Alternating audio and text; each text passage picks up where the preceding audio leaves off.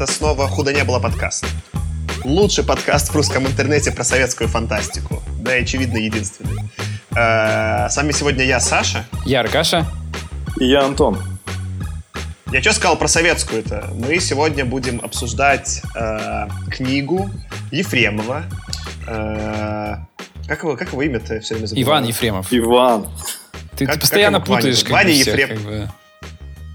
Ай, ну я реально, я реально у русских авторов, я вам уже говорил, мне почему-то реально фамилия запоминается вообще четенько, да, а имя как будто вторично. Не знаю почему. Знаете, как это вот, как это в школе, знаешь, Гоголя проходили, а как там этого Гоголя зна- звали, я так и до сих пор не знаю. Я вот, у меня на фамилию фиксация. Так вот, есть его роман 57 года «Туманы Синдромеды». Это его первая проба пера в мире настоящей фантастики, а не там, где мы попутали случайно и почитали про Айкумену. У нас, конечно, главный фанат Ефремова — это Антон, который еще в пилотный выпуск принес «Час быка», и рассказывал про свои, э, свои школьные страдания в изучении книги, поэтому, очевидно, с нами сегодня Антон на эпизоде. Блин, кстати, Антон, надо было какую-то сделать подводку, что мы тебя все-таки не выгнали, как почему ты вернулся, да, надо было какую-то придумать Ну, смешную. по- потому вернулся, что э, упомянул час быка вовремя. Во, да, в общем-то, конечно, премий никаких мировых этот роман не получал, но в Советском Союзе суперизвестный. А перед тем, как мы перейдем к его обсуждению, и, наверное, Аркаша нам перескажет, что там происходило, я это... Я опять подготовился, у меня будет история, не связанная с, под- ну, с романом, но вы тоже можете такие истории набросить. Я, знаете, что понял? Я, ну, благодаря подкасту, точнее, нет, подкасту, а благодаря технологиям, ну, обычно мы все обсуждаем, что вот какой-то киберпанк и технологии это плохо, и вот из-за технологий, не знаю, сижу в каком-то Фейсбуке, страдаю фигней, да, там еще что-то, а я понял, что технологии меня в чем-то сделали лучше. Я, у меня тут вкусвилл под домом есть, и я в него хожу закупаться. И я часто захожу перед подкастом и думаю, блин, прикольно купить какого-нибудь пивасика, потому что с пивасиком хорошо записывать подкаст. Но я из-за того, что теперь можно платить с телефона, я с собой просто никогда не ношу кошелек.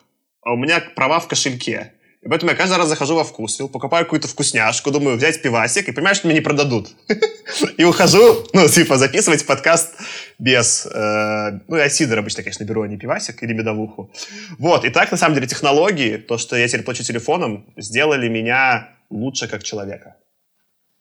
Слушай, ты еще ни разу не сталкивался просто с ситуацией, когда, ты, когда у тебя почему-то интернет отвалился, и ты не можешь просто заплатить вообще. Вот мне как бы... Я как-то раз такое было, поэтому я всегда ношу с собой кошелек, на самом деле. И плачу, и поэтому плачу картой, а не телефоном, как бы, на самом деле. Поэтому у меня вообще отмерла очень быстро привычка платить, э, ну, типа телефоном. Я не знаю, может, я ретроград, конечно, какой-то, но, скорее всего, так и есть. Сто процентов лудит. Аркадий, ты лудит. Да-да-да. Э, Но мне еще концептуально нравится, что у меня только телефон с собой есть. Это знаешь, как будто, ну, без ничего вышел из дома, а уже можешь все купить. Меня это как-то очень вдохновляет. То есть ты просто по максимуму так хеджируешь все свои риски. Типа, если терять, то сразу все. Ну да. В общем, осталось только эти повесить, э, ну, ключи, чтобы, типа, от дома дом открывались телефоном. Дверь от- А у меня, так А, у меня так почти открывается. есть. У меня, у меня электронный замок. И у меня, по сути, только... Ну, я не смог. Там как-то... Можно через код, но там надо... Вот проблема, что его надо как-то перепрограммировать сложно, и это сложно. Поэтому я ношу всегда такую пимпочку просто, чтобы от- открыть саму дверь. Но это маленькая такая плашечка. В принципе, я думал уже о том, чтобы ее приклеить к чехлу телефона. Я про это рассуждал. А ты не думал, как четкие кибер, э, фанаты киберпанка вживить себе капсулу с RFID-меткой? Блин, нет, но у меня же пока съемная квартира. Когда куплю свою, тогда вживлю. Ну, это, блин, это же, это, это же это вообще не киберпанк, это этот, ну, как это... Хакеры эти, как бы, как они называются-то? Трансгуманизм? биохакинг, биохакинг, вот, да, биохакинг и трансгуманизм, прости господи. То есть киберпанк Не, ну, можно мне без кажется- вживлений, как бы, технически. Ну, если ты это сделаешь, ты будешь первым киборгом, которого я знаю. Так у меня же уже есть, мы с тобой обсуждали. Я когда с велика упал, меня вставили в металл, технически я уже киборг. Я же аг- агментированный. Ну, мне кажется, что ты не, не совсем агментированный. Ты все равно едва эту руку можешь разогнуть, так что скорее наоборот. Но это просто пока технологии еще не там. Ну, в смысле, как, думаешь, если чип вживлю, я уверен, знаешь, там что-то будет, короче, рано не заживать, что-то там будет чесаться, все. Это же не будет просто удобно. Не, ну, братан, давай все-таки критерий, что там хотя бы какая-то прямая польза должна быть от этого имплантанта. Ну, ты, просто ты... я забыл, когда лежал в склифе, попросить, чтобы мне в, этот, в кость запрограммировали сразу код от моего, от двери. Ну, просто, просто не успел, пока на скорой ехал, если был более...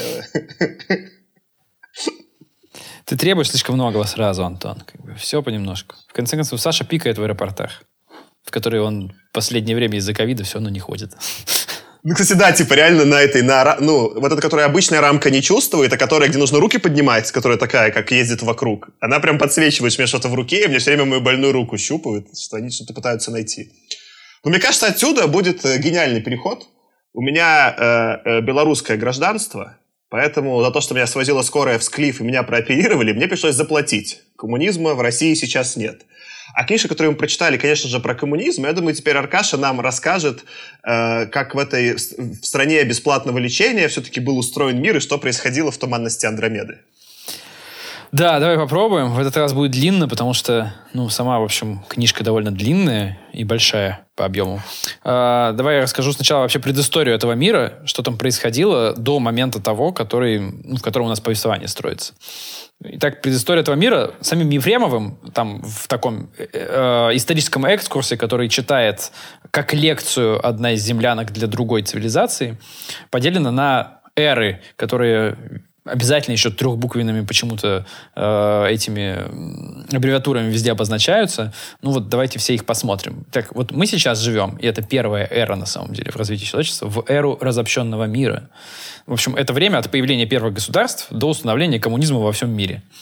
Собственно, согласно мировоззрению вот Ефремова, э, общество развивалось по вот таким этапам. То есть это сначала были античные века, потом темные века, ну или средневековье, потом был век капитализма, от возрождения первых коммунистических государств, ну, от, от эпохи возрождения до э, первых коммунистических государств.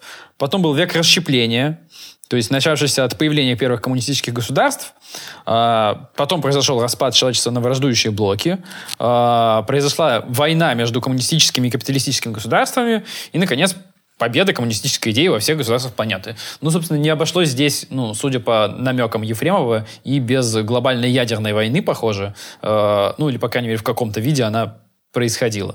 Вот. После этой эры произошла эра мирового воссоединения, собственно, мир перешел от множества коммунистических государств к единому всепланетному государству. Э, ну и к единому языку э, и так далее. Потом произошла эра общего труда, э, в которую люди стали жить там до 170 лет и еще хотят продлять этот возраст.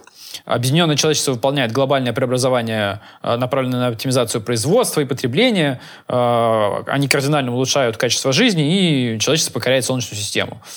Технологии при этом достигают невероятных высот, ну, по сравнению с тем, что мы знаем, а люди искореняют привязанность к вещам и страсть к неумеренному потреблению, и в результате все потребности всех людей становятся удовлетворены, и, в общем-то, человечество тоже как бы уже, ну, само себя обеспечивает все свои потребности.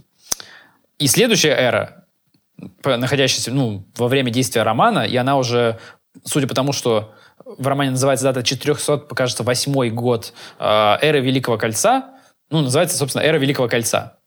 Что здесь произошло? Э, начало ей было положено, когда, опираясь на новейшие достижения в области связи и обработки информации, э, землянам удалось расшифровать радиопередачи инопланетных высокоразвитых цивилизаций, объединенных в ну, организацию, можно сказать, Великое Кольцо.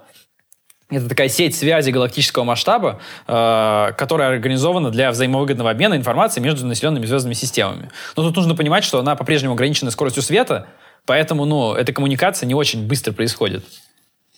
А, дальше, ну, в общем-то, полученные через это Великое кольцо сведения позволили создать межзвездные космические корабли, и началось исследование дальнего космоса уже, не только космической, ну, не только Солнечной системы. А, собственно, вот это, наверное, вся предыстория а, Вселенной, которую описывает нам Ефремов. Далее пишу две сюжетных линии. Первая рассказывает нам о 37-й... Давай, Саш. У меня есть маленькое замечание, на, скорее шуточка, что это моя главная претензия к роману. Я считаю, что есть только одно великое кольцо, И это не то кольцо, которое описано у Ефремова, а то, где мастер Чиф регулярно воюет с ковенантами в игре Хала. Я закончил. Я, думал, ты скажешь... Я думал, ты скажешь про другого писателя, который делил все на эры, и у него тоже было одно великое кольцо. Этот мне тоже нравится куда больше Ефремова. Спойлер, а, спойлер. А, а я думал, ты Ларри Нивина вспомнишь. Блин, ну у Нивина это одна из моих любимых книг вообще. Его даже упоминать рядом с Ефремовым стыдно. Ну, ладно, Нивина мы еще точно обсудим. Не буду пока свое мнение про него говорить. А, давай я расскажу лучше все-таки про э, сюжетные линии. Так как две. Первая рассказывает нам о 37-й звездной экспедиции на звездолете Тантра под руководством командира корабля Эрго Ноора. Вообще имена тут странные, и не нужно удивляться, они так надо. Uh, собственно, несколько лет эта экспедиция уже находится в космосе, и выполнив все задачи, uh, ну, изначальной целью их была планета Зирда в созвездии Змееносца, и она погибла от радиации, ну, в общем-то, как они узнали, что она погибла от радиации в результате неосторожных опытов местной цивилизации. И звездолет возвращается к Земле. Случайно на расстоянии всего двух световых лет от Солнца Тантра неожиданно оказывается в гравитационной ловушке в близости от неизвестной ранее темной звезды, которую они называют железной звездой. Э, а светит она только в инфракрасном диапазоне, поэтому типа ее не видели раньше. Э, и не могли предсказать, что вот их туда притянет. Собственно, экипаж предпринимает срочные попытки предотвратить катастрофу, но в результате Эркнаор только э, может лишь произвести посадку на, последнем топливе на планету в системе этой темной звезды. И использует для этого последний аномизон. Ну, это вот так называется их топливо для межгалактических, ой, межзвездных перелетов. А, собственно, сканирование планеты обнаруживает там еще даже не один, а два звездолета. Первый — это пропавший много лет назад земной звездолет «Парус» из 34-й звездной экспедиции к Веге. А второй — это спиралодиск неизвестной цивилизации. При этом экипаж Тантры сталкивается с опасной местной медузообразной формой жизни, э, которая, ну, собственно, довольно опасна, потому что, ну, из-за нее погиб весь экипаж «Паруса». Э, с паруса они достают топливо, чтобы улететь, э, а при попытке исследования спирала диска молодой астронавигатор девушка Низа Крит, э, спасая жизнь своего любимого капитана, получает опасную для жизни травму. Звездолет Тантра после тяжелых приключений возвращается в Солнечную систему на родную базу на Тритоне. Вот в этом первая линия. Вторая линия, она происходит примерно в это же время на планете Земля. Удара ветра заведующего так называемыми внешними станциями, это станции связи э, Великого Кольца, обнаруживается серьезная психологическая болезнь. Приступы равнодушия к работе и жизни. Это вот прямая цитата. Ну, по сути, это просто какое-то эмоциональное выгорание. Э, он при этом не может продолжать свою текущую работу и принимает приглашение своей подруги, историка Веды Конг, э, которая является возлюбленной Эрго Наора, э, поучаствовать в археологических раскопках. Тяжелый физический труд избавляет Дара Ветра от болезни, а дружеские чувства при этом к Веде прирастают в любовь. Любимая женщина Дара Ветра, Веда, ожидает при этом возвращения из космоса своего командира э, звездолета Тантра. А Дарветер, не находя выхода из сложившейся ситуации, добровольно отправляется с археологических раскопок на титановые рудники в Южную Америку, чтобы, в общем, трудом все, как бы, как всегда, компенсировать. А одновременно с этим известный физик Рэнд Босс совершает научное открытие нуль пространства, которое позволило бы путешествовать быстрее скорости света. И для проверки своей теории ему необходимо провести э, рискованный эксперимент планетарного масштаба, который не получает э, при этом санкции соответствующего Совета планеты Земля. Э, несмотря на запрет, Вен Масс, это наследник Дара Ветра на посту заведующего внешними станциями, э, помогает Рену Бозу, совершив, по сути, должностное преступление. И их эксперимент заканчивается катастрофой. Рен Босс тяжело ранен, орбитальная установка «Спутник-57» разрушена, четыре добровольца, участвующие в эксперименте, погибли. Собственно, Вен Масс раскаивается в своем поступке и добровольно удаляется в изгнание на остров Забвения. Это место для преступников и убежище для желающих скрыться от общества. Э, позднее собирается совет звездоплавания – на котором происходит частичное оправдание эксперимента Ренбоза, доказавшего все-таки факт наличия нуль пространства. В результате Ренбоз полностью оправдан, а Мвен Масс лишен права занимать ответственные должности, но при этом не сослан на остров забвения. А, обсуждают на Совете результаты 37-й звездной экспедиции Эргонора, обнаружившие обломки инопланетного спиралодиска, а также будущую 38-ю звездную экспедицию к планете а Ахернар, а, которая потенциально может быть новым домом для человечества. Также в конце разрешаются любовные противоречия. Дарветер, восстановив уничтоженный в результате эксперимента Ренбоза спутник-57, остается с Ведой Конг. Эргнор с Низой Крит отправляется в санаторий «Белая заря», э, при какой-то приполярной на земле Грэхэма. А, а после отправляются они в 38-ю межзвездную экспедицию длительностью больше человеческих жизней. А, один вопрос остается неразрешенным к этому моменту. А, а именно, а при чем тут, собственно, туманность Андромеды? На самом деле, на последних страницах буквально э, романа э, Ефремов отвечает нам на это. И отвечает он тем, что земляне получают сигнал из галактики туманности Андромеды, где видят ну, в рамках передаваемого сигнала спиралодиск, аналогичный тому, что экспедиция Эргоноура обнаружила на системе Железной звезды. Конец. Э, спасибо, Аркаш, это длинный пересказ. Ты вообще герой, что с этим всем разбирался. Э, и, собственно говоря, сейчас будет красивый переход. Как будто, когда бы ты говоришь, что будет переход красивый, он уже становится не такой красивый. Но, в общем-то, обычно начинаем с вопроса «Как вам?», но сегодня задам более сначала узкий вопрос. Антон, ты же у нас, так сказать, в детстве просвещенный часом быка, а это, по сути, приквел к часу быка. Как тебе по сравнению это с, с быком, а? Ну, литератур, в плане литературных талантов, мне кажется, Ефремов довольно стабилен. То есть э, все новые проблемы и все новые достоинства вызв, вызваны исключительно тем, что в этой книге он использовал другие нарративные инструменты. То есть, например, в Икумене э, было какое-то преобразование героя. То есть это можно было интерпретировать как мономиф. Чувак отправился в путешествие, вернулся кем-то другим оттуда. Здесь же, ну, ну просто непонятно, зачем. Зачем летающая тарелка? Зачем романтическая линия? Зачем мост? Зачем остров за, забытых? Забвение. Зачем, зачем тигры? Э, можно маленький комментарий, пока я к своему тейку перейду, Антон? О, не к своему тейку. Я, я, подожди, я, я все. Слушайте, слушайте, извините. Э, я какое-то слово придумал хорошее. Заход, вот. Я придумал русское слово, которое заменит мне это дурацкий английский ужасный. Заход. Э, но, скорее, у меня смешное замечание было про романтическую линию я понял, что в этом романе была романтическая линия, только когда... Вот я во всех этих линиях, которые сейчас Антон описывал, запутался. Я понял, что была романтическая линия, только когда перечитывал краткий пересказ на Википедии. Я такой, что? Тут еще, я реально на фоне вот этого всего неймдропинга, когда фактами, какими-то новыми названиями засыпает Ефремов, реально пропустил. Я заметил там, что Низа запала на Эргонаора, но все остальное вообще мимо, меня проскочило. А... Мне кажется, это довольно легко перепутать, потому что Особенно вот это в начале как линия типа Эргонаора и Низа, Низы, Крит описывается, а у тебя есть четкое ощущение, что ты не совсем понимаешь, а что это вообще за отношения. Это отношения подчиненного и начальника, типа а, человека, который там просто типа более старший, авторитетный, или романтический. И типа вот это вот Ефремов, описание вот такое вот любви в рамках вот, типа представления мужчины о любви в 50-е годы. То есть такая смесь авторитета и чего-то такого. Э, давайте тогда, наверное, мой сейчас будет э, заход. Мне, слушайте, мне очень не понравилось. Если совсем кратко, то это, конечно, будет... Ну, это теперь контурные карты в космосе. Ефремов верен себе. Э, мне прям было тяжко читать. И это, наверное, для меня было худшее, что мы читали за все время подкаста. Я прям через э, силу пробивался.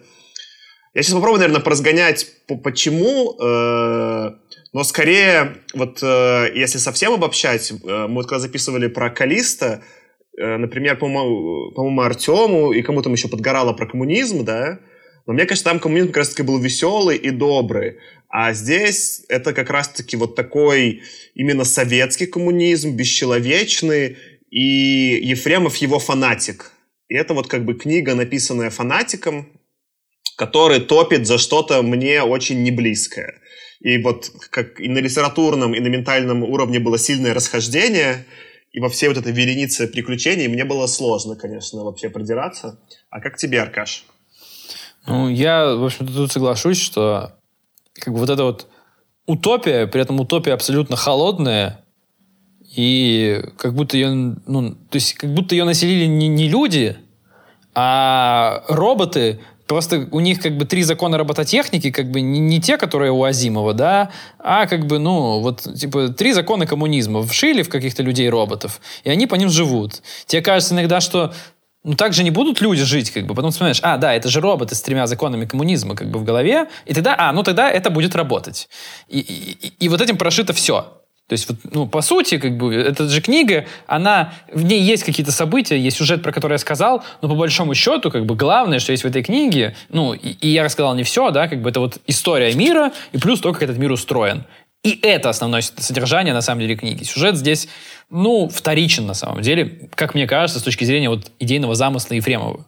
И я согласен, что этот мир, мир, меня скорее пугал, потому что, э, ну, я, во-первых, в него не верил, а во-вторых, когда я пытался в него поверить, мне становилось немножко стрёмно. Как бы, по причинам, которые мы еще обсудим. И при этом это все было довольно сложно читать, потому что это все очень э, растянуто по времени. Э, на самом деле была еще первая часть, вот я говорил про две сюжетных линии, да, и в первой чуть побольше какого-то экшена было, и она перемежалась со второй, первые, наверное, полкниги. Ее даже было чуть больше, и, она как-то была пободрее, не знаю, мне она заходила даже интересно.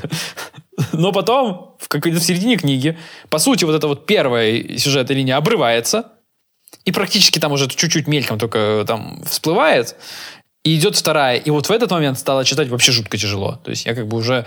Ну вот у меня бывает такое, что ты э, там, не знаю, слушаешь аудиокнижку, я тоже аудиокнижку здесь слушал, и залипаешь как бы что-то, и такой, ой, я пропустил последние там 30 секунд, потому что задумался о чем-то.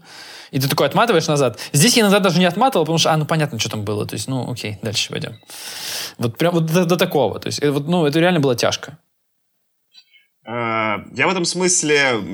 Мне очень понравился отзыв на Гудриц. Я не весь его прочитаю, но а, вид Сердаковский э, как-то очень для меня э, хорошо... Э, он, он прям немножко троллит, но я кусочки его отзыва прочитаю. Мое изумление по поводу привносимого гения Ефремова поистине безгранично. По крайней мере, на этом примере видна именно бездарность. Автор пытается победить ее сочиненными предложениями в абзац длиной, нежизнеспособными эстетическими фантазиями на околотехнические псевдонаучные мотивы, натужными высокопарными монологами отлитых в пластмассе героев. Вкладывание частей мысли в уста разных персонажей не делает их диалогами. Речь о невиданном эмоциональном богатстве внутреннего мира человека, покорителя вселенной, сограждане встречают бурным восторгом, включают зеленые лампочки – даже роботы богаче. Э, социальное устройство мира будущего ужасает, ужасает тем более, чем детальнее описывает его автор. Сегрегации нет, но она есть. Механическое представление о гармонии неизбежно сопровождается скрежетом чугунных шестеренок. Рассуждение о диалектике и ни одного действительно захватывающего противоречия. Человек покорил природу, точка.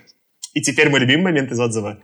Мы открыли лучи Э, распевает облаченная в тогу героиня в ходе прямой межгалактической трансляции э, что? Так и хочется спросить, поставив на место получившего эту информацию инопланетного разума. Конец отзыва.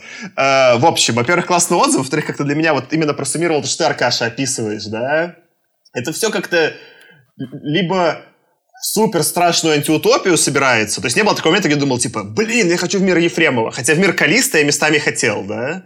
Либо просто какое-то вообще безумие начинается, я терялся. Вот, кстати, про шестеренки я сейчас подумал, что, наверное, этих людей очень хорошо описывают. Помнишь, в Рике и Морте была цивилизация людей-шестеренок? У которых были ну, еще кстати. войны шестеренок. А в принципе, ну, это ловушка, в которую Ефремов загнал себя сам, а, создав первый посыл своего общества. То есть мы достигли коммунизма, а значит решили все проблемы про этот мир, ну, в принципе, невозможно ничего интересного сказать. Потому что ты по определению задал для него формат утопии. То есть у этих чуваков даже нет никакой идиосинкразии, что что-то произошло, пока их не было в экспедиции. И потому что ничего не происходит в этом мире, который достиг вот типа вот этого конца истории по Фукуяме, только у него типа не, либеральная утопия, а коммунистическая. И это все напоминает, знаешь, вот как это отдает вот таким дедам, которые тебе про славное коммунистическое прошлое рассказывал. Сразу такой запах запах салата какого-то домашнего в нос бьет. Аномизонного нафталина. Ну, я думал про это, Антон. Это нормальный заход.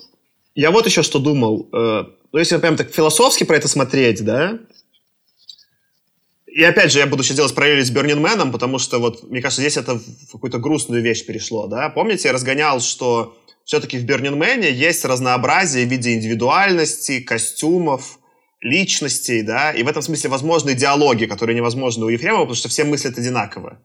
И вот же, наверное, да, грубо говоря, что если ты хочешь построить какой-то мир бесконфликтный, то у тебя не так много, ну, типа, вот эти есть две шкалы, да. Первая, ты просто толерантность воспитываешь, что, что делает это либеральное общество. Оно говорит, что быть любым хорошо. Быть хорошо, не знаю, стрейт или геем, быть хорошо с таким цветом кожи или с таким, быть хорошо мужчиной и женщиной, ученым или художником, да чтобы быть любым человеком хорошо. Либо ты вводишь какое-то вот это жесткое, и вот для меня в этом страшная коммунистическая фантастика, ты вводишь жесткое понятие нормы, что в этом мире нет конфликтов, потому что нельзя быть вот отличным от этого закона робототехники. Э, и это первая для меня была такая страшная вещь. Мне, кстати, интересно, вот ты, Антон, рассказывал, что ты почитал недавно Сорокина «Норму». Нет ли там каких-то пересечений вообще? Не видел ли ты вот в этом чего-то похожего? А, мне кажется, что это полная антитеза, потому что э, когда Сорокин написал «Норму» в начале 80-х, в конце 70-х, то сквозь роман, ну, как бы вот сквозит позиция автора, типа, «А не душновато ли вам? А здесь чуваку вообще нормально. Ему, у него вообще никаких вопросов не стоит. Его, в принципе, такое ощущение, что интересует... Э, я не знаю, как это описать. Это вот такой вот аналог чувака, который клеит танчики или самолетики. То есть его вот какие-то детальки интересуют, и очень поверхностно вот история. Но, ну, блин, это, это, это, нет... это склеивание танчиков от чувака, который танчиков не видел. Вот, вот так вот. Это, это интересный разгон. Я еще вот что думал именно про сам коммунизм, да. Это немножко связано тоже будет сейчас с разгоном про Burning Man, да, что действительно же на Burning Man все хорошо друг к другу относятся. И вот в этом мире не знаю, там, что Ефремова, что в мире там Калистянском, да, у Мартынова, люди хорошо друг к другу относятся. Но по факту же, да, и я вот описывал это разграничение, что все-таки есть там твое племя, твоя семья, ну вот у меня даже в том числе, вы. И я к вам отношусь лучше, чем в среднем, чем просто... То есть я ко всем людям хорошо отношусь, но понятно, что у меня есть приоритет к моим близким людям. И я думал просто про психологическое, да, для того, чтобы человек... Для того, чтобы человек мог кому-то хорошо относиться, так мозг устроен, что на таком типа ну, психофизиологическом уровне, да, есть то, что называется механизм экзаптации. Для того, чтобы, например, я мог с тобой, Антон, общаться как с другом, для этого в моем мозгу должна появиться модель тебя как Антона. То есть, ну, чем больше я с тобой общаюсь, у меня репрезентация тебя появляется в моей голове, и, по сути, я дружу с этой репрезентацией через нее с тобой. То есть, по сути, для того, чтобы я мог с тобой вообще коммуницировать, должен во мне появиться какой-то внутренний Антон. И вот в этом же есть физическое противоречие, да, что, опять же, либо вот в этом мире коммунизма у людей нет никакой индивидуальности, тогда, конечно, ты можешь любого советского гражданина экзаптировать, э, потому что они все как муравьи, абсолютно одинаковые, ничем не отличающиеся, да, у тебя одна моделька на всех. Либо, если тебе нужно все-таки делать мир индивидуальностей, да, то все люди разные. Ну и вот это включается просто биология, что, по-моему, там человек около 200 может людей э, в своей голове держать в каком-то виде, да, и что-то вот про них понимать, про их внутренний мир и то, как они устроены, да, и как с ними общаться. И вот это интересное психологическое, да, не знаю, ограничение, да, или, или важный вход, да, в теорию коммунизма, который почему-то этих авторов вообще не волнует.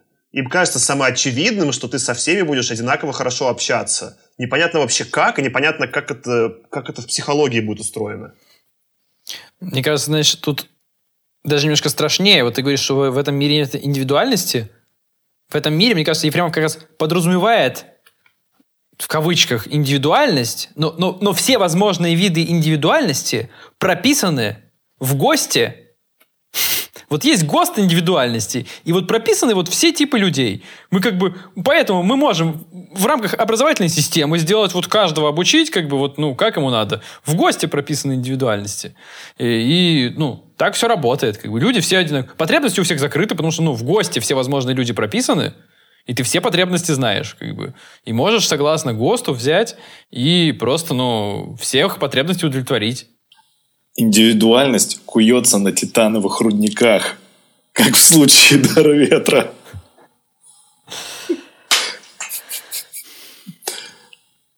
Да, которого я, честно говоря, забыл в рекапе с Аркашей упомянул ли, который решил говорю про избавиться от про- эмоционального выгорания на рудниках. Ну, кстати, тоже интересно, вот как бы э, с одной стороны, да, у людей... А можно я прям цитату прочитаю? Я Давай. просто про эмоциональные горания, во-первых, выписал. Мне тоже показался э, важный момент. Э, начало цитаты. Когда со зловещим упорством стали повторяться приступы равнодушия к работе и жизни, одного из самых тяжелых заболеваний человека, Ф. Дональ, знаменитый психиатр, исследовал его. Испытанный старый способ, музыка грустных аккордов, пронизанной успокоительными волнами комнате голубых снов, не помог. Осталось лишь переменить род деятельности и лечиться физическим трудом там, где нужна была еще повседневная ежечасная мускульная работа. Конец цитаты. Вот это же как раз-таки то, что в этот момент уже есть Фрейд, да, уже есть какие-то рассуждения про то, как устроен сознание. В конце концов, есть греческие философы. Но все это коммунистическая теория отвергает. Все, что тебе может помочь, это физический труд или грустная музыка. То есть ты либо иди кинчик посмотри сериал, да, либо иди, блин, на рудник. Никакого внутреннего мира не подразумевает, что э, дар, подразумевает, что дар ветер может что-то знать про свое сознание. Ему это не нужно. Это такой нет опции. Ну, вот это как раз, мне кажется, к вопросу, что у Ефремова нет никаких противоречий, да, вот из отзыва. Ну, есть там противоречия, просто с одной стороны у всех удовлетворены потребности, с другой стороны вот дар ветер работает на любимой работе, но у него все равно случается это вот эмоциональное выгорание. Но что делает с этим Ефремов? Ну, Да, он говорит, что, ну, конечно же, все это вылечится искусством и физическим трудом. Ну, ребят, вот вам рецепт универсальный. Любая эмоциональная как бы э, проблема, ну, какая-то вообще внутренняя проблема, как бы у вас псих- психологическая, ну, физический труд и искусство. Все вперед. Как бы рецепт готовый. И это как бы, ну, то есть, серьезно, то есть, как бы, ну, это же так не работает. Ну вот я про это думал, ну, у меня было в какой-то момент эмоциональное выгорание, я много думал там про что и почему, да, и в целом же, если так задуматься, то эмоциональное выгорание в целом возможно только в сложном мозгу. И это, это как бы, это даже не баг, это фича. Как бы из-за того, что мозг умный, ты можешь его загнать куда хочешь, если постараться, да. И в общем же вся, на самом деле, психотерапия или философия, она построена через то, что ты учишь вот свой мозг понимать его, что у тебя есть метауровень, что есть процесс, как ты думаешь, и через этот процесс ты можешь как в ловушку себя загнать в тупик, да, так и к чему-то хорошему прийти. И вот во всех этих коммунистических, что в Калисто, да, что здесь, этого у, у- этих всех коммунистов веселых, у них вообще этого метауровня нет. У Азимова он хотя бы подразумевается. Азимов про него плохо рассуждает, но он хотя бы допускает, что эти люди могут подумать про то, как они думают. Герои коммунистические такой функ, ну, типа, у них нет. Они вот в этом смысле как будто сделали шаг назад, назад для меня в эволюции и откатились до аксиальной революции. Ну, типа, вот была аксиальная революция, когда люди себя осознали как мыслящие существа, да. Такой... не- нет, не подру- не- нет, нельзя так, типа, в коммунизме. У меня горячий заход на тему того, что один из кораблей экспедиции этой планеты называется Роршах. Потому что у этих людей нет сознания, и они... Ну, кстати, да, вообще хороший вопрос. В каком смысле можно говорить о сознании вообще? Тогда- Там этот, как бы, ну, в этом мире нет этого вопроса, он не существует. По ГОСТу есть, сколько это там, 5 видов сознания или 20, сколько их выдали, и ими нужно пользоваться. Подожди, ну, Антон, Я думаю- подожди, стой, стой. Про Роршах это же отсылочка к э, Питеру Уотсу и ложной слепоте, правда? Да-да-да. И, и- или ты как бы... Все, ты просто как бы как сказал это так неявно, что... Ну, давай, я, я уже проговорю. И все, и Аркаша включает передачу, когда мы заговорили о Питере Уотсе. Да нет, ну слушай, вот как бы... ну, Это, подожди, подкаст в подкасте про Питера Уотса. Да нет, я думаю, что мы Питера Уотса будем... Если мы начнем про него говорить, мы, мы далеко уйдем. Давайте лучше все-таки про туманность Андромеды. Потому что там все равно, ну... Ну да, короче говоря, моя, моя ссылка, сори, была про то, что э, у Питера Уотса в романе «Ложная слепота» Землю исследуют или типа завоевывают существа, у которых в целом нет сознания. Это какая-то цивилизация, у которой есть общая сущность, но у каждого отдельного нет какого-то внятного. Внутреннего ну, диалога, Герои Ефремова такие. Герои Ефремова такие. Хм. Но все-таки герои Ефремова не такие, потому что они слишком похожи на людей. И, кстати, инопланетяне э, Ефремова э, тоже такие, с которыми они общаются через вот это вот Великое кольцо. Кстати, медузы, медузы, которых вот а, а, они, это те враги, которых они нашли там на этой темной планете, да, у темного солнца. Они поймали каких-то там враждебных существ, похожих на медузы. Это, кстати, тоже довольно интересно, что они же, ну, они их просто поймали. А, они не изучали вопрос, разумны ли они, например. Насколько они как бы Они решили, что раз они нападают, значит, они как бы неразумные. Ну, типа, как может разумное существо не нападать? Она что, коммунизма, что ли, не видала? Вот. Э, ну, то есть... И, и они как бы, ну, их воспринимают исключительно как, ну, что-то, что можно ловить или уничтожить. Это тоже довольно забавно. Хотя вот эти как раз медузы вполне могут оказаться, ну, этими существами из э, слепоты. Это в целом для меня было такое самый главный ну что ли, вранье романа, да, где он говорит, что мы хорошие коммунисты, и вот мы со всеми в кольце подружились. Но как только появляется какая-то раса, про которую ничего не знают, они объявляют ей истребление. И вот вы в Калисто упоминали, что как страшно, что они тебя хотят истребить, типа, вредных животных. Там все-таки не совсем упоминалось, что это значило, и хоть можно было, ну, можно было трактовать это страшно, но не обязательно. А здесь трактовка точно страшная. Они описывают там акулы, всех выгасим. В целом экосистемы волнуют Ефремова очень мало. Он такой, акул убиваем, эти животные...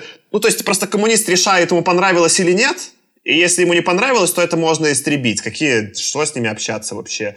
Э, они там растопили ледовые еще шапки. Там реально, конечно, типа там точно экологию всю грохнул. То есть у нас тут чуть-чуть подплавились ледники от глобального потепления, и уже плохо все, да? А у них, понимаю, в этой, ну, типа, Голландии не существует. Ее просто всю затопили в этом мире, там, и все. Это, знаешь, как э, земляне нашли аномизон на нашей планете, бежим.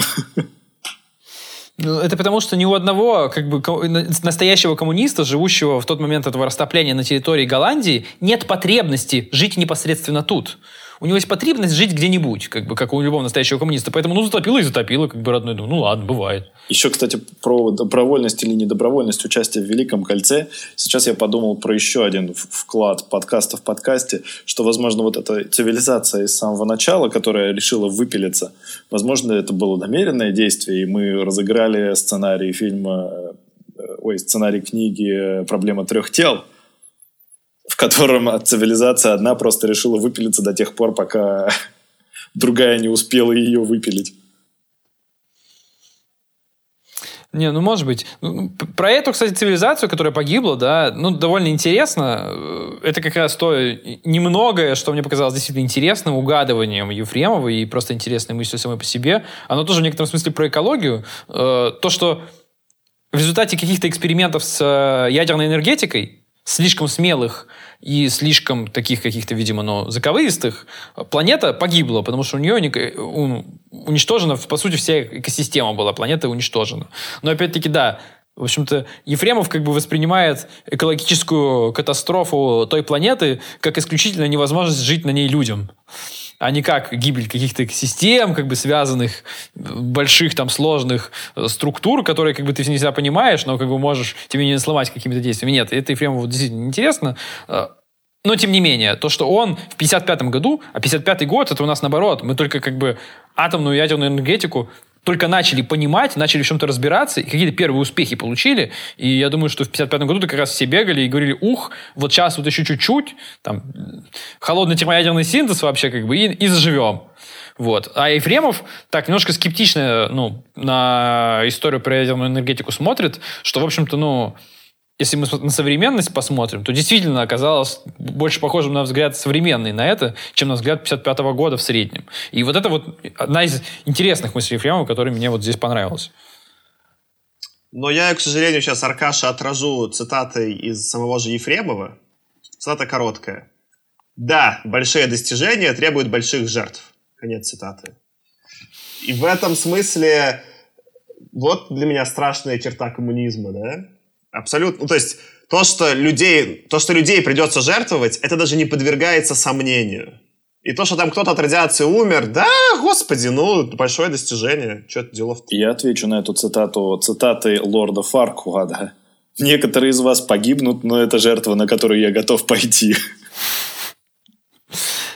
Ну, стоит признать, что этим как бы грешат у нас в 50-е не только советские фантасты, если вы помните, у Блиша, его, я забыл, как сенатора, вот этого сенатора, который, ну, как бы под фигуру Иисуса еще как бы подчесываемый сенатор в первой книге его э, тетралогии, он при этом говорит, ну, там, ну, погибли там полторы сотни этих звездолетчиков, которые строят этот гипермост на Юпитере. Ну, бывает.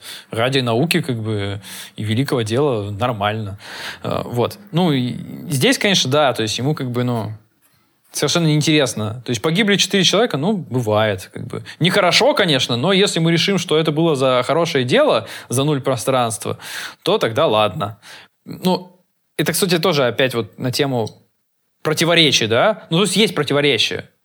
То есть вот эта вся история про то, что несмотря на правила, несмотря на советы совета, или как он назывался, э, или комиссии, э, Рэм Босс и Мвен Мас проводят свой эксперимент, ради вот этой вот тяги к знанию. То есть вот это вот, на самом деле, мне кажется, главный конфликт вообще, который сам Ефремов видел э, ну, внутри своего сюжета. Это тяга людей к э, познанию, э, конфликтующая иногда, с, не знаю, там, вот с безопасностью, в конце концов, это как минимум конфликтовало, да, с какими-то правилами.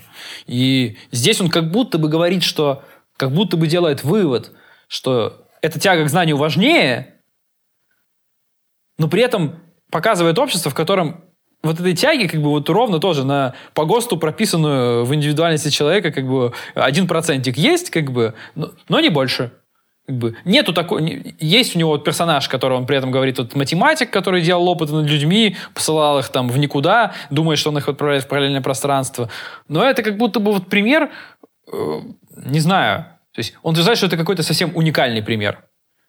Хотя, ну, мне кажется, что при развитии технологий, чем больше было бы таких экспериментов, тем больше было бы таких примеров, как бы полубезумных, может быть, людей, проверяющих какие-то теории, ну, довольно опасные. Черт его знает. Мне как-то, в общем, не верилось во всю эту историю. Худо не было. У меня есть такой к вам переходик для обсуждения. Просто у меня потом, если у меня, где я буду уже стебать, я это напоследок оставлю, где я буду шутейки свои пытаться рассказывать.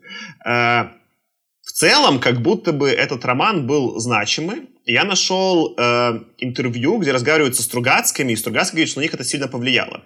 Кусочек интервью такой, я его прочитаю. Э, вопрос, собственно, интервьюера. Можно понять вашу неприязнь к фантастике ближнего прицела? Э, сейчас комментарий от меня. Помните, мы обсуждали таки, что, например, Адамов и был фантастикой ближнего прицела, когда писали про какие-то просто технические новшества, а не про большую фантастику. Так вот, вопрос. Можно ли понять вашу неприязнь к фантастике ближнего прицела? Ее авторы писали о разработках, уже ведущихся в лабораториях. Помню, например, рассказ о размыве горной породы струей гидромонитора. Но все же, начинали вы не на пустом месте? На что Стругацкие отвечают. Без сомнения, в те годы вышла в свет «Туманность Андромеда» Ивана Антоновича Ефремова, которая произвела буквально ошеломляющее впечатление и оказала огромное влияние на всю последующую советскую фантастику. Это было первое произведение такого взлета фантазии, такого полета духа. И причем, обратите внимание, это необозримо далекое будущее отнюдь не было таким безобидным и розово-радостным. В нем были потери и разочарования. И даже через тысячелетия человечеством будут стоять неразрешимые загадки, мучаясь над которыми будут гибнуть лучшие люди, гибнуть или уходить в невозвратный космос. Да, это была большая книга, написанная настоящим художником и мыслителем. И много лет мы чувствовали помощь и поддержку Ивана Антоновича. Плечо старшего друга, который в трудную минуту неожиданно оказался рядом. Конец цитаты. И как-то мне такими-то кажется... Ну, это вообще цитата, я специально нашел дату, она была сделана в 1974 то есть когда еще был Советский Союз, скорее всего, нельзя было выпендриваться. И как-то, мне кажется, даже расходящаяся самим творчеством Стругацких, где они потом и разочаровались во всем, да, и все-таки они сильно умнее про это пишут. И неужели, то есть не знаю, как будто тоже какой-то кусочек пропаганды. Или просто настолько было пусто пространство советской фантастики, что на этом фоне даже Ефремов какой-то типа значимый. Не понимаю. Зависит от того, в каком году это интервью взяли. Потому что у Стругацких же первые романы тоже были очень технократическими что все, ну, у них фактически все проблемы, которые стояли перед человечеством, были исключительно техническими. Там что-то там где-то, что-то по мелочи не досмотрели. Они только под конец начали писать про то, что что-то тут какие-то неразрешимые проблемы возникают. Ну, это вот 1974, э, когда это было интервью, я посмотрел по дате. Возможно, на, на них образца начала 60-х это произвело впечатление. Думаю, что если бы они начинали лет на 10-15 позже, на них Ефремов мог уже не произвести такого впечатления. Как будто настолько пустое пространство фантастики, что в нем даже Ефремов заходит. Как будто, ну, типа, что ничего кроме Ефремова нет. Что отчасти так и есть, там, типа, были сталинские периоды, ничего не выпускалось, но сейчас это выглядит очень плохо. И на фоне американской, и вообще потом и поздней советской фантастики, да. А тут ребята как будто угорают. Для меня вот это было очень странно, я прям не знаю. А по поводу технической части, я специально... Мне больше, на самом деле, всего в книге понравилось послесловие, где Ефремов рассказывает, как он писал это все. Э, и там, во-первых, видно по стилю текста написания, что вот этот его угар, он также пишет и про себя. Ну, то есть, типа, он, он действительно, похоже, угоревший по коммунизму, такой просто вот средневековый инженер, который уверовал в коммунизм и дальше про это стал писать. Такой, типа, вот просто скорее работяга, чем, чем интеллектуал. Там два момента, которые меня на самом деле... Э, э, один порадовал. Это он описывает, как он ездил в Китай, э, в обсерваторию в Нанкине, и там какой-то видел старый глобус, где было звезды другого полушария, и он такой, блин, типа китайцы, значит, доплыли до, скорее всего, на кораблях до другого полушария и посмотрели, да, и вот он, он описывает, как он делает научно-фактические допущения. А я в Нанкине, так смешно, видишь, Ефремов, Ефремов ездил туда, чтобы что-то там наукой проникся, а я ездил в Нанкин, чтобы помедитировать и максимально духовностью пропитаться. Какие разные постсовет... советские и постсоветские люди. А вот что мне понравилось, я прям выписал э, цитату. Он пишет, я работал над романом, находясь в строгой изоляции. Жил один на даче под Москвой, почти ни с кем в это время не встречался и писал изо дня в день. Писал не переставая. Единственное, чем я давал себе хоть какую-то разрядку, своеобразно стимулируя себя, были наблюдения за звездным небом. Конец цитаты. И это интересно э, параллели по двум причинам. Первое, что вот это как-то пересекается с нашим, да, карантином, а Ефремов этот карантин сам на себя взвел, уехал на дачу, как и многие в Москве во время карантина, и продолжал там работать. Но меня это еще больше заинтересовало именно в смысле, вот, например, если бы я сейчас писал какой-нибудь рассказ фантастический, да, у меня есть доступ к YouTube, к Википедии, я могу легко перепроверять факты, а в романе много научных неточностей. И видно отчасти почему. Потому что процесс работы такой, он даже не в библиотеке его писал, он что-то закрылся и из головы набрасывал. И понятно, что когда вот такое происходит, там начинаются у них какие-то безумные разгоны, там, например, есть, что они за 50 часов разгонялись до субсветовой скорости. Да-да-да, ребята, 25G было бы тогда ускорение, там бы суп долетал, догонялся до субсветовой скорости, а не люди. Или там, ну, тут, правда, он мог меньше знать, там, что свет старый, потому что он стареет, что-то там какое-то, ну, ну, в смысле, да, что да, красное как... смещение да, красное не из-за того, что улетают от нас, а потому что свет долго летел и состарился. Вот, и там много таких э, вот косяков, и это просто ну, это просто инженер, который вот в силу своего узкого знания придумывает. Он не, не человек мира науки, он как бы не особо понимает теорию глубоко. И он сидит, затворник, такой отшельник, пишет у себя на даче. Там как бы факт-чекинг — это не то чтобы что-то присуще его методу. Хотя, например, какой-нибудь Уотса, у Уотса наверняка уже есть очень глобальный факт-чекинг, да, просто с биологией, с наукой того, что происходит. И сам он ученый, который в этом сильно лучше разбирается. А, сам ну, слушай, ты... мне кажется, тут сам... и аудитория Уотса, во-первых, как бы точно хочет этого факт-чекинга от Уотса гораздо больше, чем аудитория Ефремова хотела от Ефремова. И у Уотса все-таки, ну, у Уотса есть интернет, давай как бы, ну... Вроде Ефремов же палеонтолог или археолог, если я правильно помню. И для палеонтолога-археолога в середине 50-х это в целом довольно хорошо. Я бы сказал так, со всеми косяками. Ну да, то есть просто про, про 125G он, конечно, мог посчитать, или там кого-нибудь спросить, но про красное смещение вполне возможно, что тогда не было какой-то там единой теории, и это было одним из объяснений. Ну, почему нет? Да, про красное смещение действительно не было. Там 25, а не 125G.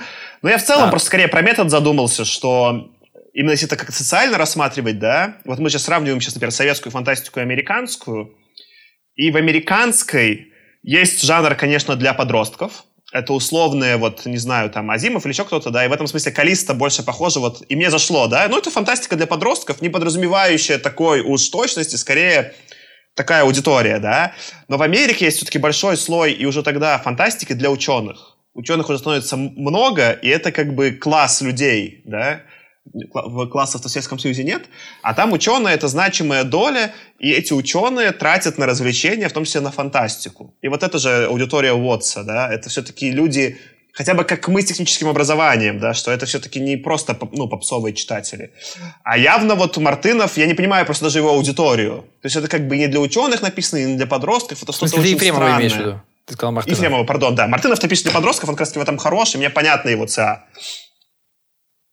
Ну, я да, я согласен. То есть, как бы, я когда думал, что э, делал скидку для Мартынова на вот такую, типа, подростковую аудиторию, как я делал там для Хайнлайна, да, вспоминаю его Juveniles, вот эту историю романов, как бы, сразу все вставало на свои места. Здесь, как бы, такую скидку уже не сделаешь.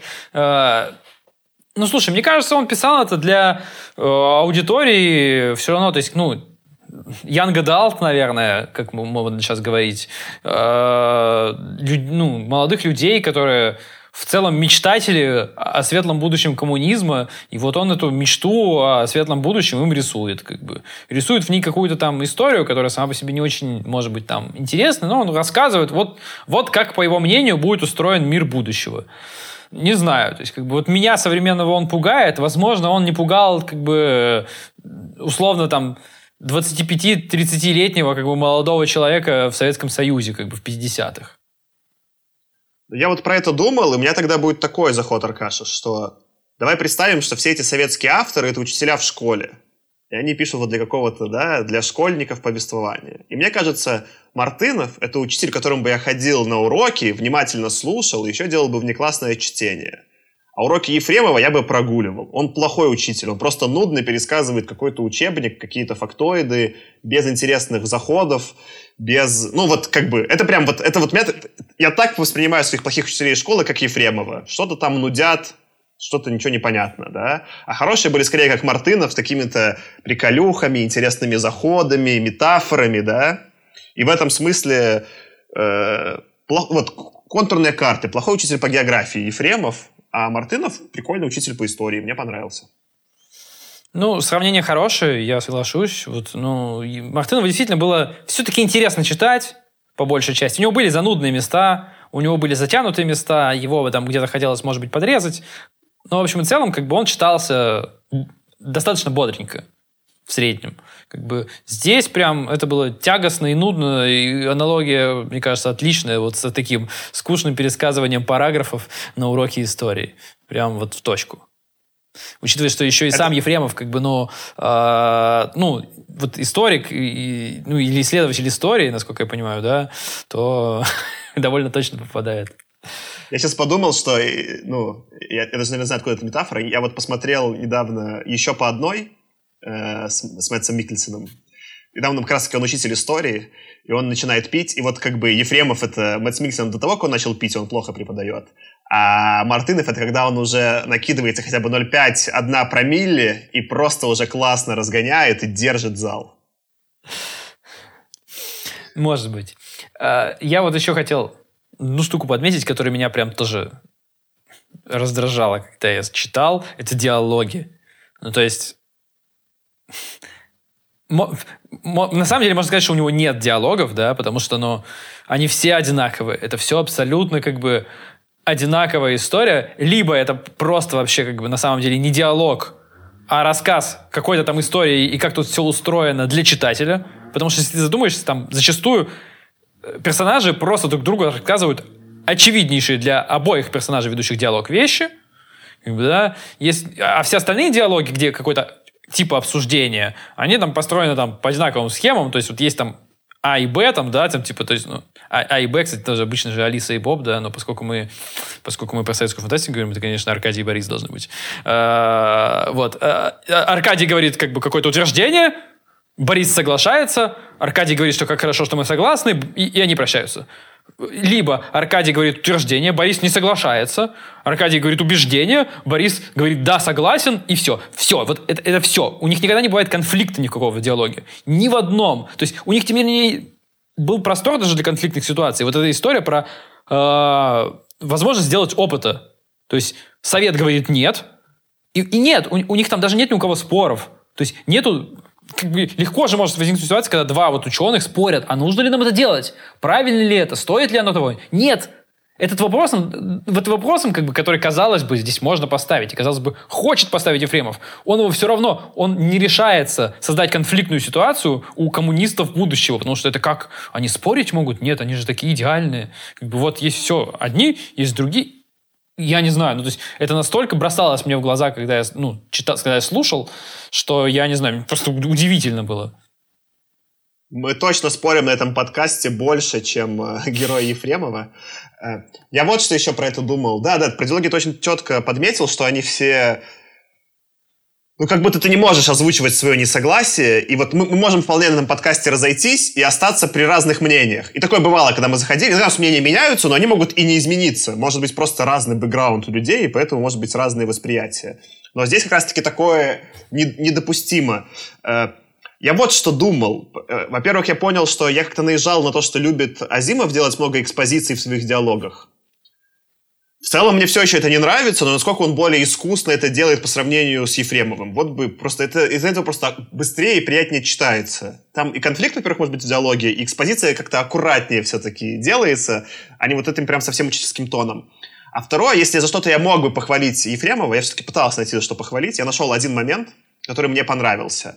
А, мне кажется, вот эта самая сильная часть, ее Аркаша упоминал, она была как раз-таки про, когда они нашли инопланетный корабль, и там было интересно, потому что был конфликт, и они пытались поймать эти вот существа, и что там вообще произошло. И как они садились на этот корабль и не могли с него улететь, и могли погибнуть. То есть там был какой-то, да, э, экшен. Смекалочку и... они проявляли. Смекалочку. И я включил, и в какой-то момент мне там стало хоть чуть-чуть не скучно читать, и я включил э, саундтрек Нолана из «Интерстеллар», и стал еще лучше читать. И я подумал, что как бы Ефремов это такой плохой Нолан. Но он же тоже не до конца дожимает фантастические концепции, да, чуть-чуть поверхностно их описывает, но за, закрывает это все таким масштабным продакшеном, да, такими масштабными съемками, какими-то масштабными декорациями. И чем-то вот эта глава была похожа на Нолана, да. Там как будто вот если это снимал Нолан, и просто к этому добавить какой-то такой масштабности, визуальщины и такой прям хороший саундтрек от Циммера, то вот эта глава хотя бы могла работать. Но потом и это исчезает, да, потом даже и монументальность исчезает, она просто ни к чему. Э, и вот, и, наверное, да, что как, как вот мне Теннет Нолана не понравился именно, что это уже просто масштабность для масштабности, так и Ефремов, это масштабность для масштабности. И что-то вот у меня общее у них там проскочило в, в подходе. В общем, я ровно тоже хотел сказать, когда ты вот упомянул Нолана, да, что как раз в доводе Нолан перезаигрался. Тут я согласен. Я не буду говорить, что довод мне все-таки скорее понравился, но действительно, Нолан заигрался в какую-то большую сложную концепцию, которую он сам придумал, и потерял зрителя почти практически из-за этого. То есть он потерял связь с зрителем, который иногда может что-то не понимать и, или до конца не почувствовать то, что было у Нолана в голове, когда он все это придумывал. И здесь то же самое. То есть, только здесь в еще большей форме. То есть здесь Ефремов заигрался в это описание коммунизма, у него была вот эта такая приключенческая фантастика, если можно так выразиться, да, которая у него даже получалась.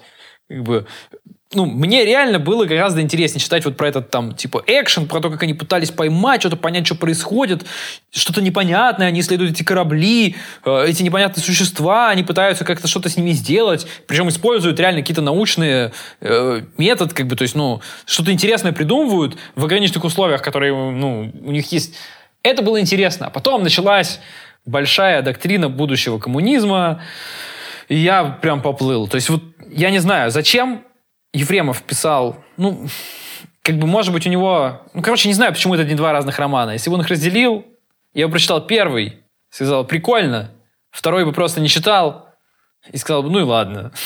И, и, и, спокойно как бы потерял бы меньше времени, как бы, ну, не потерял, потратил бы меньше времени и получил бы больше удовольствия.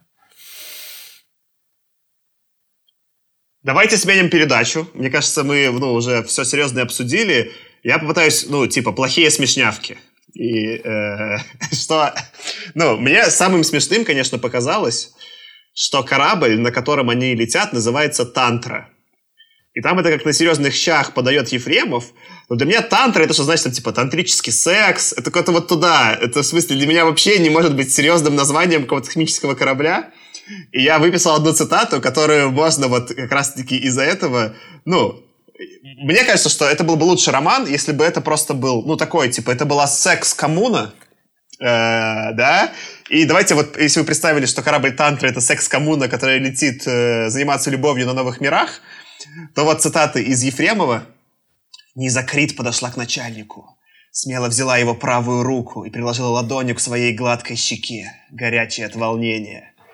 Эркнаор благодарно кивнул, погладил пышные волосы девушки и выпрямился. «Идем в нижние слои атмосферы и на посадку!» — громко сказал он, включая сигнал. Подожди, это, это, это ты прочитал сейчас, как бы это ты не переписал, да? Это, это цитата прямая а. из, э, из «Туманности Андромеды». И вот это пошло, я сейчас вот эти с The Calculating Stars с вычислительными звездами. Там же тоже они все время использовали все эти, типа, космические метафоры для э, э, э сцен секса. И вот я бы лучше такой роман читал, где было много эфемизмов про то, как они там все любовью занимаются. Ну нет, да, то есть тут как бы тут Ефремов не осмеливается ступать в эту, на эту почву, и он про это вообще ничего не говорит. То есть у него про это ничего нет. То есть единственное, что есть там о каких-то там отношениях полов, это то, что люди о своих чувствах стали более открыто говорить. Но это он опять-таки там, по-моему, описывал в главе, ну, в месте, где он говорит про то, что у них язык новый. То есть они там используют новый... Они придумали новый общий язык с помощью линейного письма, а, а это как раз какая-то еще, типа, там, какой-то есть... Я посмотрел, это какая-то эгейская письменность, что ли. Типа, скорее всего, Ефремов как раз про это знал, это из его ну, специальности, и поэтому он оттуда это выдумал, вот, и вставил. Но да, дальше Ефремов, конечно, не зашел. Это, да, слабовато выглядело.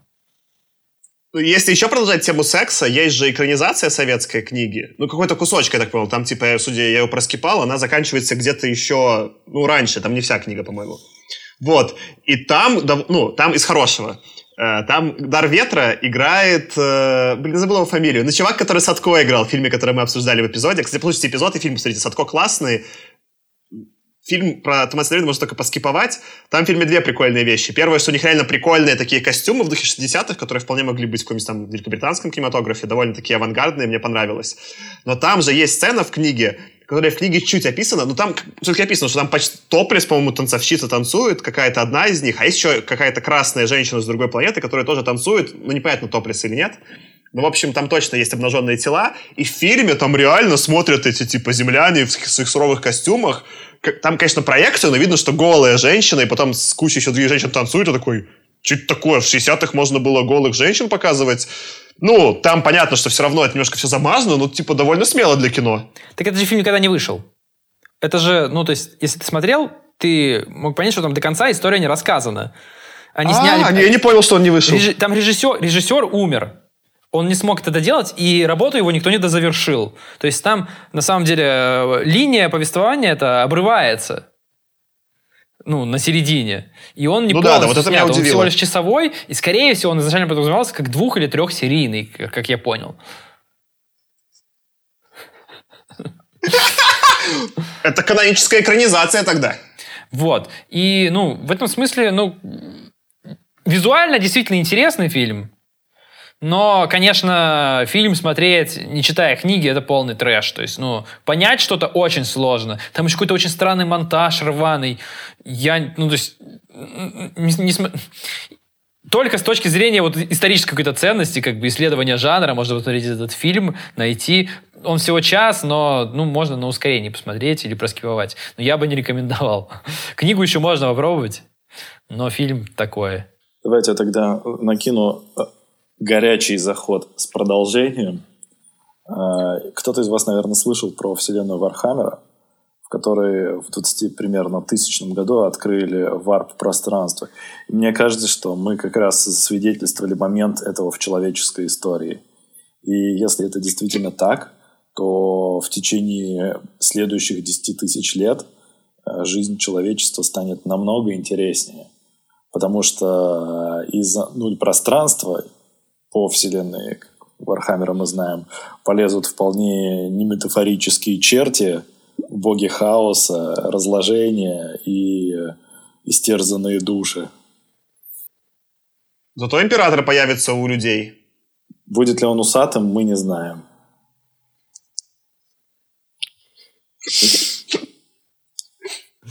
Ну, слушай, да, трактовка, что это приквел к Вархаммеру намного, ну, это все становится реально смешнее. И тогда хоть понятно, почему, что это на самом деле антиутопический мир, все нормально, все сходится очень хорошо. Ну, это, да, это, это даже логично, что ведь в мире Вархаммера вот до варповые времена называются темными веками. Типа вот все 20 тысяч лет э, древней истории.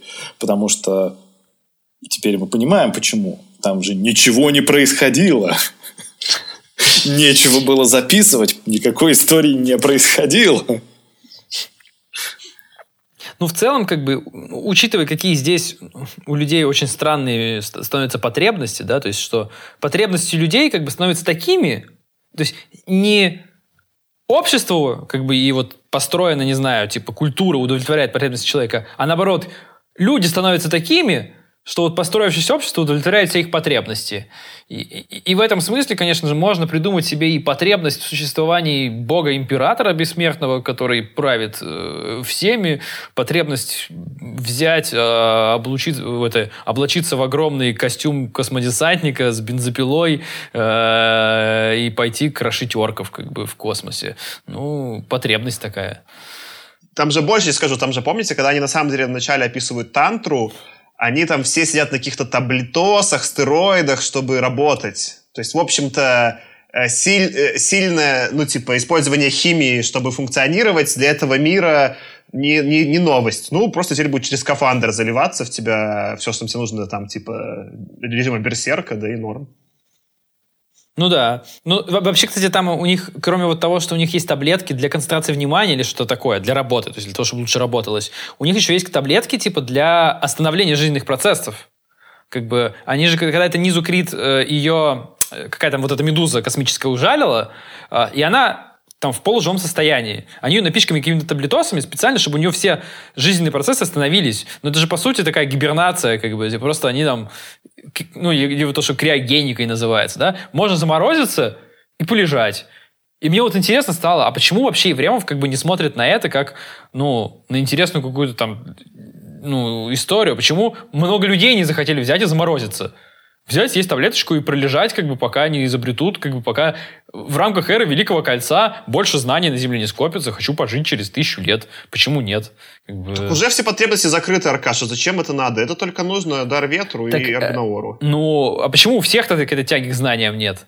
Почему все человечество не, не, не легло в колыбельке и не заснуло на тысячу лет, как бы пока сигнал сходит? Вот это, это, это, ну, то есть, в любом случае, что мы читаем, это вот, история человечества, это твиттер камня в лесу. Сегодня ничего не произошло. Ну, короче, тут мы, я думаю, все солидарны, что там все расползается. Я думаю, тогда от меня будет, наверное, последний наброс. Э, есть э, теория, которую педалируют в русских СМИ, что Дарт Вейдер — это Лукас украл с Дара Ветра. И в том когда вот я смотрел там... Э, ну, я раньше всегда офигевал. Я видел этих кучу типа разгонов, когда типа что да это там Клушанцев снял, и у него все научились. И меня всегда как-то это очень удивляло. Ну, во-первых, понятно, что я немножко живу... Есть проблема. Сейчас американская культура стала настолько доминирующей, что в некотором смысле все другие культуры, включая русской, кажутся колонизированными ею. И я немножко недооцениваю русскую культуру, как этот вот уже проколонизированной американской культурой чувак. Это все понятно.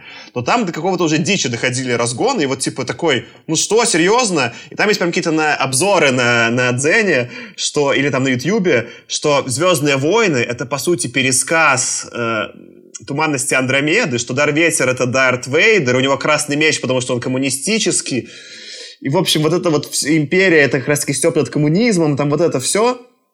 И мне это показалось дичью, и я пошел гуглить. Я решил, ну, я буду как ученый честно ресерчить. И интересные фактоиды.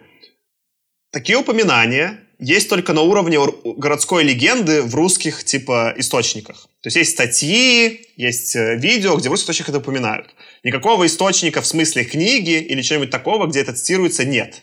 Просто нет ни одного... Может быть, нет, нет в интернете, просто в Америке больше легко найти, там, не знаю, через Google Books цитаты по книгам, такого нигде нет.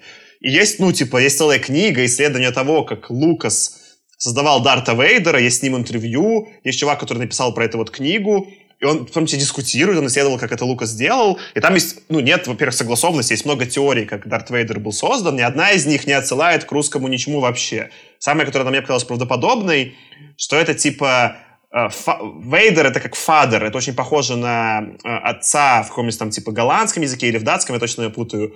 Ну, а Дарт это как, ну, в смысле, как темный Дарк, только смешно произносится, да? Но есть как бы и другие теории, и там есть в том числе, э, ну, ну, исследование, да, что это имя не сразу появилось. То есть, типа, его еще, оно в сценарии менялось, это был какой-то процесс, что так появлялось. И, конечно, там ничего про про коммунизм ни в одном англоязычном источнике вообще такой трактовки, что там есть что-то про коммунизм в «Звездных войнах» вообще нет. При этом «Звездные» — это одни, «Войны» — один из самых исследованных фильмов в целом, потому что прям поп-культура, там куча и материалов про то, как снимали, и в целом Лукас про это много рассказывал. Э, вот. И я, прикинь, сколько, оказывается, вот, ну, типа, у меня теперь большое недоверие. То есть, ну, похоже, реально, почему-то вот есть байки, как все из России украли, хотя ни, нигде это вообще никакого отношения к действительности не имеет. Не знаешь, ты, кажется, уже знаешь байки уровня типа Задорнов. Если вы смотрели, там как бы у него есть там такие прям загоны безумные совершенно. Потому что да все, короче, из, из языка древних русов украдено. Как бы, то есть там много можно додумать. Мне кажется, это уже вот такого уровня все-таки, ну, Дарветер вообще никакой аналогии нет. вообще. И знаешь, очень смешно, если там есть куча теорий про то, как, э, ну, составлено как бы вот имя, почему такое, что там это вот отсылка к этому, отсылка к этому. А если окажется, что на самом деле, ты знаешь, типа, написали типа 10 случайных имен каких-то там заумно выглядящих, дали фокус-группе, они сказали, вот это нравится. И все. Там так и описано, что на самом деле, когда Лукас придумал, было много вариантов, и вот Дарс, он описывал, что это просто классно звучало. Он сидел, писал на листике, прям действительно генерил, и потом выбирал, которое круто звучит, он пытался разные комбо, что это вот со слов Лукаса самого, так что там не было фокус-группы, ну, опять же, он может там немножко заливать, да, но это нормальный творческий процесс. Например, смотрел, как э, есть Тим Шафер, мой любимый, который э, Double Fine Production, который делал сначала всякие квесты офигенные, типа там Grim Fandango, да, а потом делал там, ну, одни из моих любимых игр это Психонавты и Brutal Legend, да. Он в Brutal Legend, там же очень крутые у них у всех имена, и он показывал свою тетрадку, у него, когда он пишет сценарий, у него там было страницы где он генерировал, генерировал имена для разных персонажей. Там просто он там, из тысяч имен, он генерировал тысячу имен, а потом выбирал подходящее. То есть это в целом такой нормальный творческий процесс нагенерить и потом выбрать. Вот. Ну да, и к тому, что на самом деле русская фантастика мало на что вообще повлияла в Америке, и по факту, пока я не видел никаких, ну вот, мы доберемся до Клушанцева, которого вроде реально смотрели, да, и там он, может, хоть как-то повлиял, но все остальное, скорее, это, ну, жанр отдельно в Америке развивался.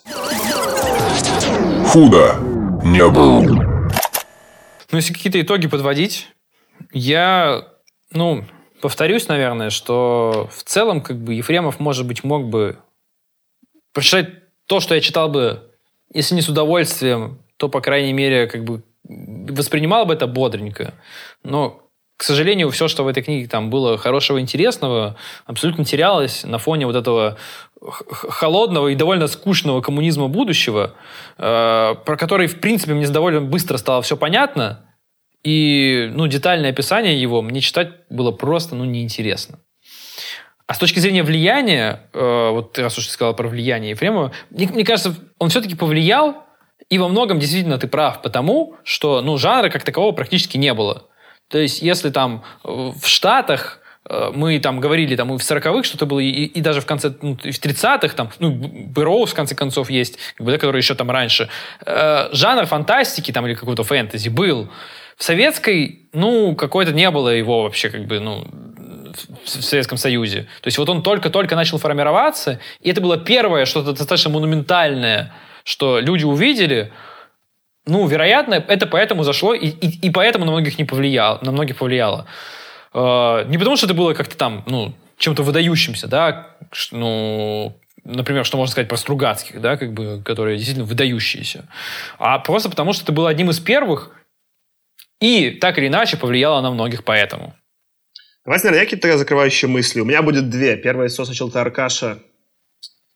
Ну, Ефремов, конечно, для меня какая-то Дарья Донцова, ну, мне вот, я что-то пытаюсь писать тексты, но это так сложно, и мне всегда лень писать много, а ему прям не лень было столько букв еще написать. Я вот что. Я там редактора хотел какому-нибудь Хайнлайну, вот кому нужен был редактор, так это Ефремову. Зачем столько писать вот этой нудятины? Представляешь? То есть кому, ему было не западло это написать, что меня вообще очень сильно удивляет. Мне прям непонятно. А так, ну, что, Антон, сорян, но я час БК даже за деньги читать не стану. Типа, ну все. И, и ребята, слушайте, слушайте, нет, извините, часа БК в этом подкасте не будет. Это просто вот, ну, все сейчас решено. Э, сорян. А я попробую. Ладно, пишите эпизод без меня, я не против в целом. Не-не, я не уверен, что мы будем это обсуждать, но мне просто интересно. Потому что я так понимаю, что, ну, сейчас БК даже более какой-то, ну, то есть известен, что ли, типа, был, чем э, Туман Сидромеды. У меня есть надежда на то, что там, может быть, Антон, поправь меня или отговори, э, на то, что там будет больше того, что мне понравилось, и меньше того, что мне не понравилось. Или, по крайней мере, по крайней мере, учитывая, что я знаю какая-то предыстория, там это вот противостояние там одного мира как бы другому, что там не будет вот такой коммунистической пропаганды как бы ради коммунистической пропаганды. Не, там, если ты ожидаешь, что вдруг персонажи перестанут быть выдолбленными исполинами стуканами, то этого не произойдет. Жаль, жаль. Ну, я, наверное, не буду даже утрачивать. Я надеюсь просто на светлое будущее человечества в его путешествиях через варп-пространство, чтобы первооткрыватели варпа смогли преодолеть око дьявола и первые варп-штормы.